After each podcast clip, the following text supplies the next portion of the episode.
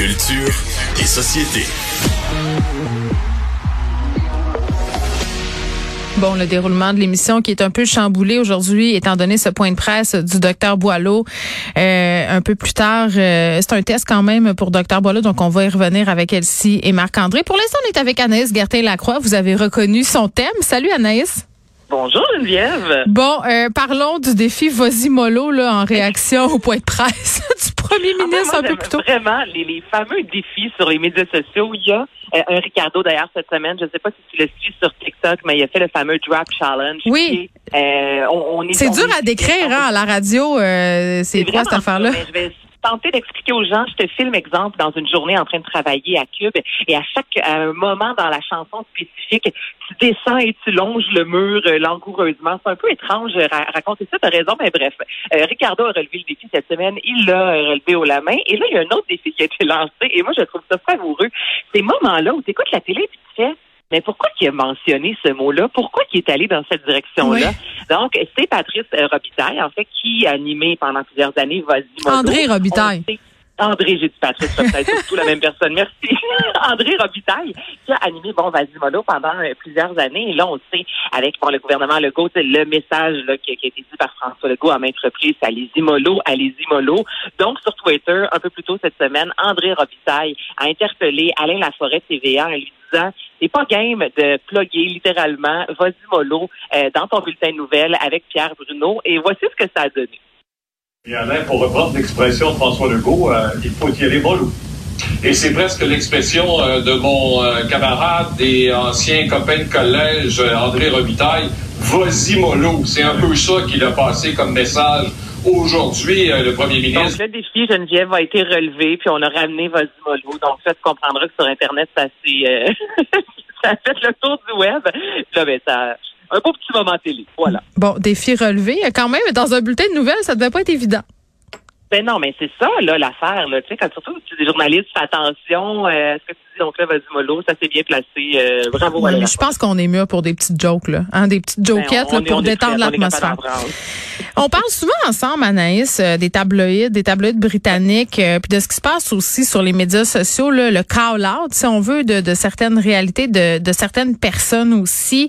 Euh, parfois, ça peut prendre la forme d'humiliation, de shaming, et, et c'est vraiment le cas euh, dans le truc dont on va parler ici. C'est un tabloïd britannique, je crois, qui tente d'humilier une femme qui était connue jadis comme étant, si on veut, un sexe symbole. Disons ça comme ça. Oui, Daily Mail qui a mis des photo de Bridget Fonda, actrice qu'on a vue énormément, Geneviève, dans les années 90, notamment dans le film Charlie Brown. Et la dernière fois qu'on a vu cette actrice-là sur un, un, tapis, en fait, un tapis rouge, c'est en 2009 avec Inglorious Bastard. Là, je cherchais le, commando des bâtards. Hein. C'est en français. Là, je cherchais le titre exact, la traduction. Mm. Et bref, c'est la dernière fois qu'on l'a vue sur un tapis rouge. Et cette femme-là était grande, euh, mince, pulpeuse. Le classique vraiment là, de, de, de, ce qu'on voulait voir au cinéma, surtout dans les années 90. Et mm. depuis, elle s'est littéralement retirée de la sphère publique. Elle-même en entrevue, écoute, le début des années 2000, elle disait qu'elle trouvait souvent que les personnages féminins étaient très futiles. On lui a offert à l'aimer Bill. Elle a rien voulu savoir de ce personnage-là. Donc, elle a décidé, elle, de se consacrer à ses enfants. Et là, ça fait 12 ans qu'on n'avait vu aucune photo d'elle passer dans les médias.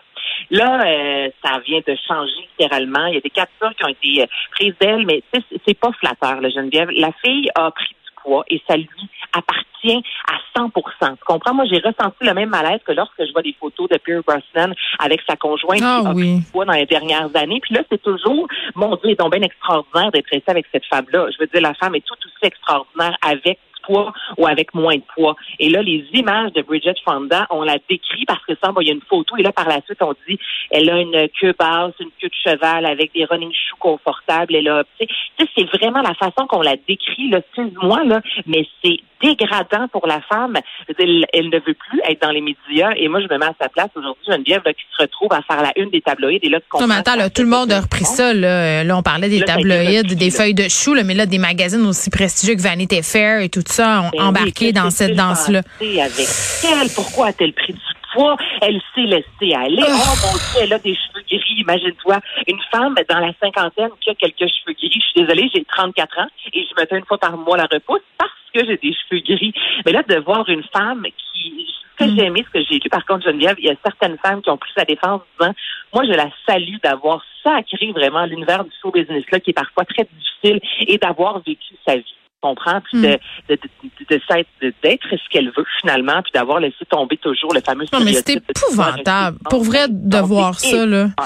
Puis on a beaucoup de droit, là, euh, ces derniers temps, des sites là, euh, de clickbait où on a des articles du genre, euh, voyez, là, les babes des années 90, ce qu'elles sont devenues, comment elles ont vieilli. Puis là, ça tourne tout le temps en, oh, regarde comment qu'elle est vieille, ou oh, regarde comment qu'elle est refaite maintenant. Puis tout le monde clique ben pareil. Oui. Jane Fonda, j'ai cliqué, je voulais voir de quoi elle avait l'air maintenant. Puis c'est vrai que la métamorphose est quand même assez spectaculaire, mais en même temps, c'est son corps, ça lui appartient. Puis je veux, c'est clair que pour correspondre aux standards d'Hollywood, c'est une job à temps plein. Peut-être qu'elle a plus le goût de centrer sa vie autour de son apparence physique à ce point-là, puis elle a bien le droit honnêtement. Là. Et les hommes, ça passe moins, ça passe mieux. Jack Nicholson qui a pris Ah oui, avec sa bédaine. Pas de problème. Avec sa bédaine. Leonardo DiCaprio, tu sais, mais ça, on, voit des photos, puis là, par la suite, tout de suite, on remarque un mannequin à côté, puis là, ça passe. Là, ces hommes-là, ça passe, mais cette femme-là, euh, Bridget Fonda, qui était tellement, justement, mm. l'image de la femme parfaite, la pin des années 90, là, soudainement, tout le monde capote. Voyons donc. Faut être des Barbies pour toujours. Sinon, il n'y a point de salut.